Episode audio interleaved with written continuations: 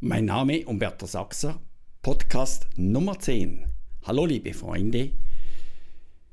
Es geht darum, wie du in zwölf Schritten achtmal besser werden kannst wie der Durchschnitt. Wow, ist das überhaupt möglich? Sicher ist das möglich.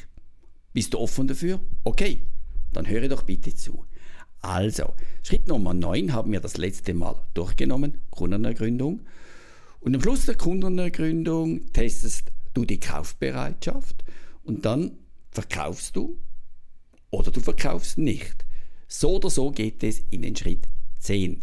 Wenn du nicht verkaufen kannst, gehst du auf den nächsten Punkt auf der Checkliste. Und ja, wenn du das Hauptprodukt nicht verkaufen kannst, vielleicht kannst du Zusatzverkäufe machen. Ich mache ein Beispiel, das Seminar kauft er nicht, aber er macht meine Online-Lernplattform eduno.com oder er kauft eines der Hörbücher oder er abonniert meinen Newsletter. Ja, das heißt, ganz, ganz wichtig, auch wenn ich nicht verkauft habe, verfolge ich Ziele oder ich hole weitere Empfehlungen. Ganz wichtig ist, ich hole Informationen. Zum Beispiel, wer ist auch noch zuständig in der Firma? Was haben die sonst noch für Projekte? Ja, einfach die Informationen von heute sind die Abschlüsse von morgen. Und auf der Checkliste, haben wir durchgenommen, steht ja, was möchte ich erreichen, was auch noch, was sonst noch und was eben was noch. Diese Checkliste mache ich vor dem Kundenbesuch. Ja, Ganz wichtig, es gibt keinen Kundenbesuch ohne gute Checkliste. Ein anderes Wort für eine Checkliste ist eine gute Gesprächsagenda. Und auf dieser Agenda steht, was ich alles erreichen möchte. Steht drauf, wie ich gedenke, das Verkaufsgespräch zu führen, welche Wünsche ich schon während der Kundenergründung wecke, welche Wünsche ich nach der Kundenergründung wecke. Und Wünsche wecken ist ja oft gleichbedeutend mit Zusatzverkäufe ansprechen, andere Variationen ansprechen, gewisse Ausbaustufen ansprechen. Ja. Und das heißt, ich habe, wenn du so möchtest, ein Optimalziel. Und was ich mir auch immer setze, ist, was mache ich, wenn ich dieses Optimalziel nicht erreichen kann? Welche Dinge kann ich unabhängig von meinem Optimalziel erreichen? Informationen holen kann ich erreichen, ob ich verkauft habe oder nicht. Ja, ich mache ein schönes Beispiel. Es ist ganz, ganz viele Jahre her. Ich war noch auf der Versicherungsbranche und dort hat die Rentenanstalt, heute heißt sie Swiss Life, hatte einen ganz speziellen Tarif gekriegt, der ganz speziell gut war für Leute, die Kapital anlegen möchten, so ungefähr ab Alter 50. Eine ganz geniale Anlage für diese Zielgruppe. Und was speziell war, die Rentenanstalt hat für die einzelnen Agenturen Adressen gekauft, für mich und meine zwölf Mitarbeiter auch. Und das sollten richtig gute Adressen sein. Und dann haben wir begonnen zu telefonieren und die ersten waren verstorben, andere sind weggezogen, andere waren Konkurs, andere waren so sinngemäß, also in der Schweiz gibt es das nicht, aber auf Deutschland bezogen Hartz-IV-Empfänger. Wir haben einfach gemerkt, dass diese Adressen, die sie da gekauft haben, die sind suboptimal. Und jetzt, wir hatten dazu mal eine Karteikarte und was wir dazu mal gemacht haben, es gab noch keine Computer, wir haben extrem gut Ritter gesteckt und wir haben unter anderem immer die Informationen geholt, Menschen, die Geld haben, Menschen, die Kapitalanlagen machen und wir wussten, diese Menschen haben den weißen Ritter auf 12. Und dann konnte ich und meine Mitarbeiter konnte ich auch sagen, hey, zieht doch alle Karteikarten hervor, wo den weißen Ritter auf 12 haben und telefoniert die nach. Und weil wir in der Vergangenheit sehr gute Informationen gesammelt haben, konnten wir ganz schnell die richtigen Personen anrufen. Jetzt kann man denken, heute mit den elektronischen Datenbanken ist das kein Problem. Logisch ist es kein Problem, wenn man die Daten richtig eingetragen hat. Wenn ich jedoch die Informationen nicht hole und diese Daten nicht eintrage, dann kann ich auch nicht danach selektieren. Und das ist ein ganz großes Problem, was Verkäufer machen. Das heißt, ungeachtet, ob du jetzt verkauft hast oder nicht verkauft hast, am Schluss ist es auch ein Punkt auf der Checkliste, dass du gewisse Informationen holst. Und gewisse Informationen holst du am Schluss und gewisse Informationen holst du auch automatisch während dem Verkaufsgespräch.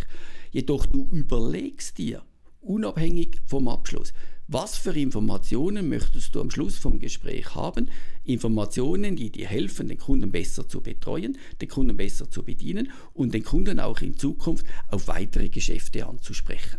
Ich mache ein anderes Beispiel eine Firma in Polen, die ich trainiere, die Firma Rettenmeier, die verkaufen an die Industrie, an die Technologen. Und jetzt ist es so, es gibt oft einen Cheftechnologen, mit dem haben sie Kontakt. Jedoch ist es extrem wichtig, wer ist deren Stellvertretung? Wer hat auch noch in dieser Abteilung etwas zu sagen oder kann den Kaufentscheid beeinflussen? Und jetzt, wie oft passiert es, dass der Cheftechnologe geht ja, oder in den Ruhestand geht. Und es kommt ein neuer nach. Und der neue, den interessiert das alte nicht mehr, der möchte alles neu machen. Und alle Geschäfte oder ein Teil der Geschäfte gehen verloren. Wenn du jedoch im Vorfeld dich gut abgestützt hast, geschaut hast, wer ist auch noch zuständig, mit denen Menschen auch Kontakt aufgebaut hast, dann ist die Wahrscheinlichkeit, wenn der Cheftechnologe geht, dass der Nachfolger wieder mit dir zusammenarbeitet, um Welten größer. Also merke dir, die Informationen von heute sind die Abschlüsse von morgen. Die Informationen von heute sichern dich, die helfen dir, dass nicht plötzlich Geschäfte verloren gehen. Dann ein weiterer Punkt auch. Wer kennt mein Kunde, den ich gerne kennenlernen würde? Ob du verkauft hast oder nicht. Du kannst dir überlegen, ja, wer in dem Umfeld von meinem Kunden ist auch noch interessant. Ich mache ein Beispiel. Eine Firma, die ich auch trainiere, ist die Firma Viterma. Die haben sich absolut spezialisiert auf den Badumbau. Wenn du ein Bad viel schneller und effizienter umbauen möchtest, dann nimm mit der Firma Viterma Kontakt auf. Unbedingt. Nimm mit dieser Firma Kontakt auf. Ja. Und obwohl sie schneller und besser und die besseren Lösungen haben, ja, kann es immer wieder mal vorkommen, dass sie nicht abschließen. Die haben eine unglaublich gute Abschlussquote, jedoch haben sie nicht 100% Das heißt, es gibt Kunden, die die Firma Viterma gut finden, aber noch nicht kaufen. Und jetzt kannst du ja wenigstens nach den Weiterempfehlungen fragen. Jetzt kannst du ja fragen, Sie wissen ja, dass ich immer wieder angewiesen bin, interessante Menschen kennenzulernen, wie Sie. Jetzt, äh, Sie haben ja jetzt sich Gedanken gemacht wegen dem Badumbau. Die Erfahrung zeigt, dass Menschen, die sich da Gedanken machen, auch mit Menschen zu tun haben, die auch sich Gedanken machen. Das können Verwandte sein, das können Bekannte sein, ja, das können auch Mitarbeiter von Ihnen sein oder Kollegen von Ihnen sein. Ja. Und wenn Sie diese Menschen am geistigen Auge vorbeiziehen lassen, wird Ihnen vermutlich der ein oder andere einfallen. Ja, welche fallen Ihnen jetzt ein? Merkst du? Und ich habe nicht gefragt, kennen Sie jemanden? Ich habe ihm geholfen, die richtigen Leute zu finden. Und jetzt, das Schlimmste, was passiert, dass er sagt, nein, mir fällt niemand ein. Und wenn er sagt, ja, mir fällt jemand ein, der und der. Jetzt ist es ja mit dem neuen Datenschutz ja so, dass du nicht anrufen darfst. Dann kannst du sagen, ja super, jetzt wissen Sie ja, das mit dem neuen Datenschutz. Obwohl es eine weitere Empfehlung ist, darf ich nicht anrufen. Sie kennen ja den vermutlich gut und Sie haben ja die Handynummer. Ja. Sie wäre zu viel verlangt, wenn Sie jetzt ganz kurz anrufen, dem am Telefon sagen, dass es sich durchaus lohnen könnte, das Ganze mit mir zu prüfen. Ja. Wäre das zu viel verlangt? Und merkst du, ob der Kunde kauft oder nicht kauft, wenn er oft finden sie deinen Vorschlag sehr gut. Und den Mutigen gehört die Welt. Und warum nicht diese Fragen stellen? Wir Menschen sind im Schnitt einfach zu wenig mutig. Ja.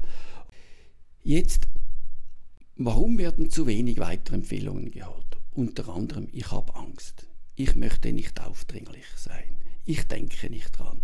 Der Kunde kann Nein sagen. Und merkt ihr auch da wieder, wir Menschen sind ganz einfach gestrickt. Auf der einen Seite möchten wir Freude gewinnen, auf der anderen Seite möchten wir Schmerzen vermeiden. Gute Adressen, gute Weiterempfehlungen, ja, wenn ich die kriege und dort ein Geschäft machen kann, Das ist natürlich Freude gewinnen, ja. Aber diese Freude liegt ja in der Zukunft. Hingegen Fragen und die mögliche Ablehnung kriegen, das ist jetzt und das ist Schmerz vermeiden. Und jetzt passiert etwas Lustiges. Den Schmerz, den ich jetzt habe, bewerte ich viel höher als die Freude, die ich in Zukunft haben könnte.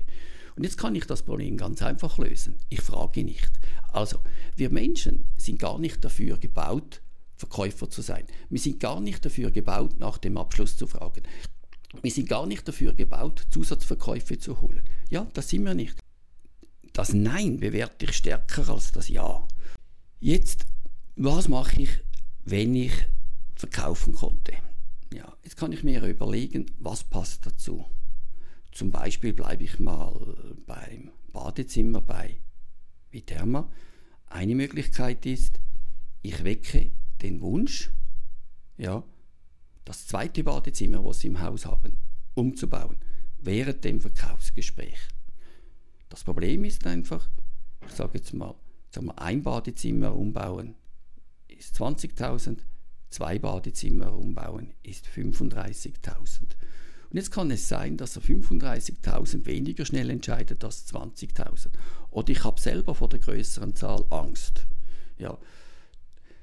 Die Alternative ist, ich verkaufe mal eins, mache den Abschluss für 20.000 und dann sage ich, übrigens, die meisten meiner Kunden bauen das zweite Badezimmer auch gleich um.